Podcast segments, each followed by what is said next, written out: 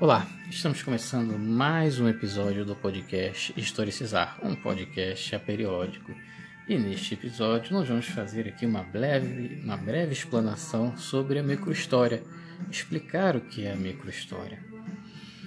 A microhistória é um gênero historiográfico, um gênero da historiografia contemporânea um gênero surgido a partir da publicação da coleção Microhistorie, dirigida pelos historiadores italianos Giovanni Levi e Carlos Ginzburg, nos anos 80. Entre, digamos, entre 80 e 88, aconteceram publicações direcionadas para esse tema.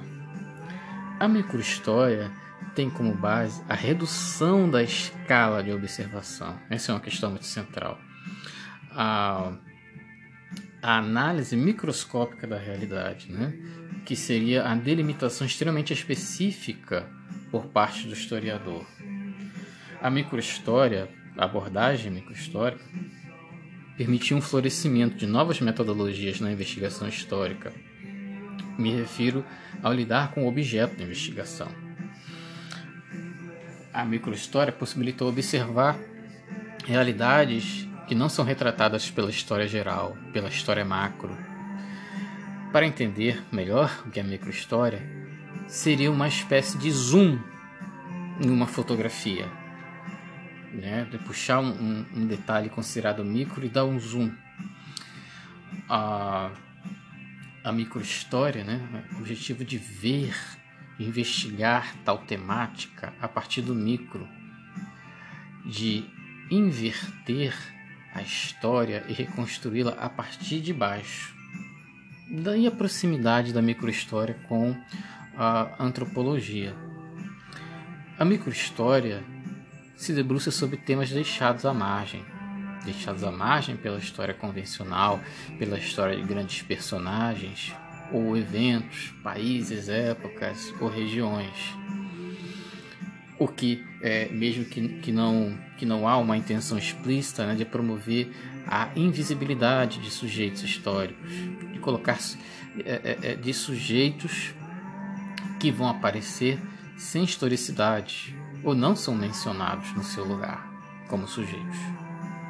A microhistória, microhistória faz recortes privilegiados, pega aspectos minúsculos dentro de um todo um minúsculo que dentro de um todo, mas que passa despercebido nessa grande foto, em que o historiador né, vai pegar, vai fazer um zoom, captar aquele objeto de investigação que vale a pena uh, aumentar a lente.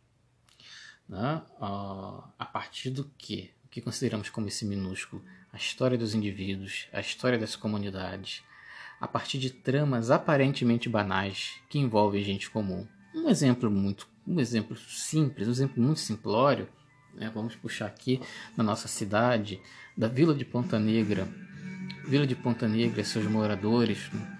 e as suas histórias, os seus lugares pessoais, os seus olhares, a, as suas reproduções como os sujeitos históricos.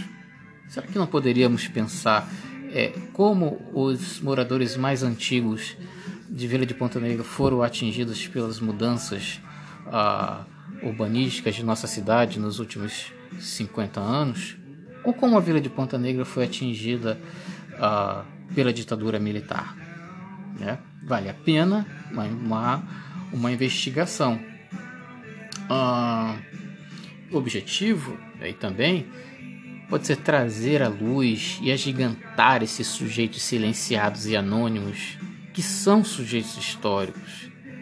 A microhistória recusa ver a totalidade a priori, mas só vê a totalidade, uh, só a vê quando diluídas nesse particular, nesse singular, nesse indivíduo silenciado. Bom, um, um, marco reflexivo, digamos assim, né? um texto de Carlos Ginzburg, né? a, de 1979, em que ele utiliza a expressão paradigma indiciário, que ele quer dizer sobre rastreamento de sinais, indícios, signos em que o historiador vai se comportar, fazendo uma metáfora, se comportar como uma espécie de caçador, centrado nos detalhes, em dados marginais dos temas amplos e convencionais.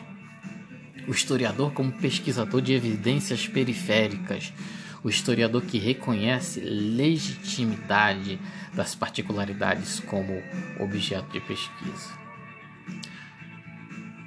onde o historiador quer reconhecer e alcançar riqueza e a complexidade dos enredos e personagens.